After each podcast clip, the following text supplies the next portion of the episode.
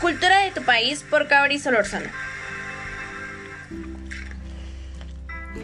En el episodio de hoy escucharemos dos bailes nacionales de México, trajes y elementos. Hola mis queridos oyentes, espero que estén teniendo un muy bonito día lleno de mucha, mucha energía positiva. Como bien mencionamos al principio, hoy vamos a hablar de dos bailes nacionales de México, sus trajes y sus elementos. Para introducirnos al tema, como bien sabemos que la riqueza cultural de México es tan diversa, se encuentran en los bailes folclóricos, uno de sus muchos medios de expresión. Se diferencian de acuerdo a su lugar de origen y la gran mayoría tienen memoria europea e indígena. Las raíces de la danza folclórica mexicana se remontan a muchos siglos atrás, aunque cada región y estado es el hogar de varios tipos y estilos de baile. La danza es la forma más antigua de las danzas folclóricas mexicanas. Tiene sus raíces en Mesoamérica, durante la época de los mayas y los aztecas. Las danzas son rituales que a menudo están enlazados con aspectos religiosos. Por ejemplo, la danza de tlacololeros, que se baila en el estado de Guerrero y se realiza durante la temporada de cosecha.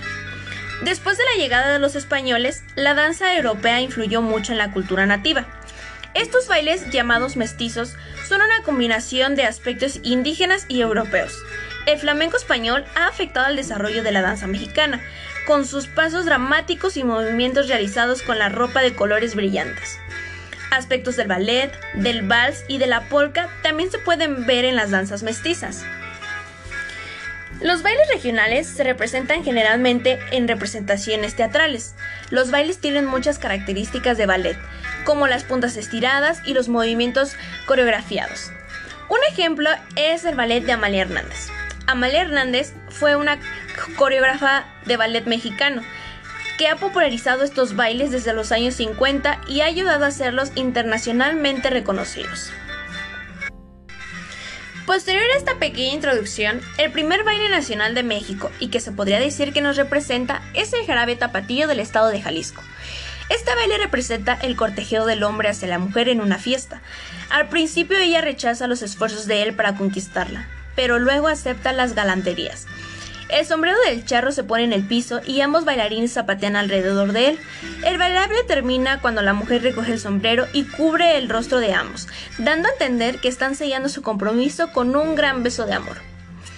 La vestimenta de la mujer es una falda muy larga, de tela llamada popelina, de diversos colores en tonos fuertes como el rojo, el rosa mexicano, el amarillo y el azul.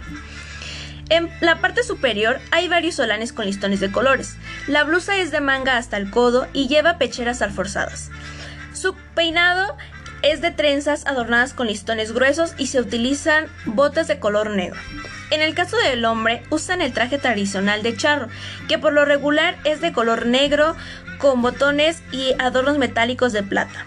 Bajo el saco portan una camisa blanca, con una corbata o corbatín de color muy llamativo, ya sea rojo o tricolor. Tanto el sombrero como las botas deben ser acordes al color del traje y alrededor de su cintura una fajilla color rojo. Otra de las melodías del estado de Jalisco que nos podría representar es el son de la negra. Lejos de lo que pudiéramos pensar, este son se basa en una locomotora, al inicio de la canción se asemeja supuestamente al sonido de cuando el tren comienza a avanzar. En una de sus estrofas, que dice, Ojos de papel volando, se hace referencia a las banderitas que solían llevar casi todos los vagones de la época de independencia y que a medida que avanzaban ondeaban en el viento. En segundo lugar tenemos La Bamba, el himno de Veracruz. Este es uno de los sones más gustados del estado de Veracruz. Es interpretado por una pareja de enamorados que conforme avanza la coreografía colocan en el piso una fajilla muy larga de color rojo y zapatean alrededor de ella. Al final utilizan únicamente los pies creando un moño con el que metafóricamente sellan su compromiso. La vestimenta de la mujer es un traje completamente blanco, falda larga, ancha y muy oleada, que está hecha y adornada a base de encajes. La blusa es sin manga con encajes en el pecho. Al frente llevan un mandil negro de terciopelo con bordados de flores de colores y al lado un paliacate doblado en pico color rojo. También portan un rebozo rojo, un abanico blanco, pulseras, aretes grandes, collares dorados y zapato blanco.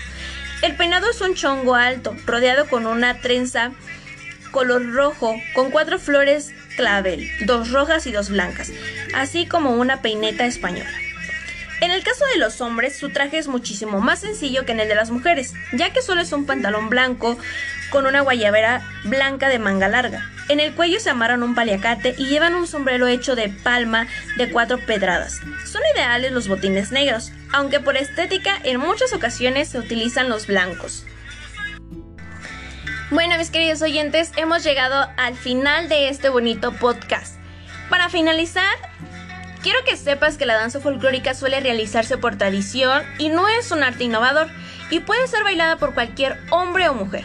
Así que por favor, nunca te pierdas la oportunidad de bailar una de nuestras tantas danzas que existen porque no es exclusividad de los bailarines profesionales, aunque pueden existir grupos profesionales de danza folclórica, como bien lo mencionamos, el ballet de Amalia Hernández. Afortunadamente, aquellos visitantes con apetito de cultura pueden apreciar en los diferentes estados de nuestra hermosa República Mexicana a diversos grupos folclóricos, que a través de sus espectáculos presentan algunos de los bailes tradicionales más destacados de México.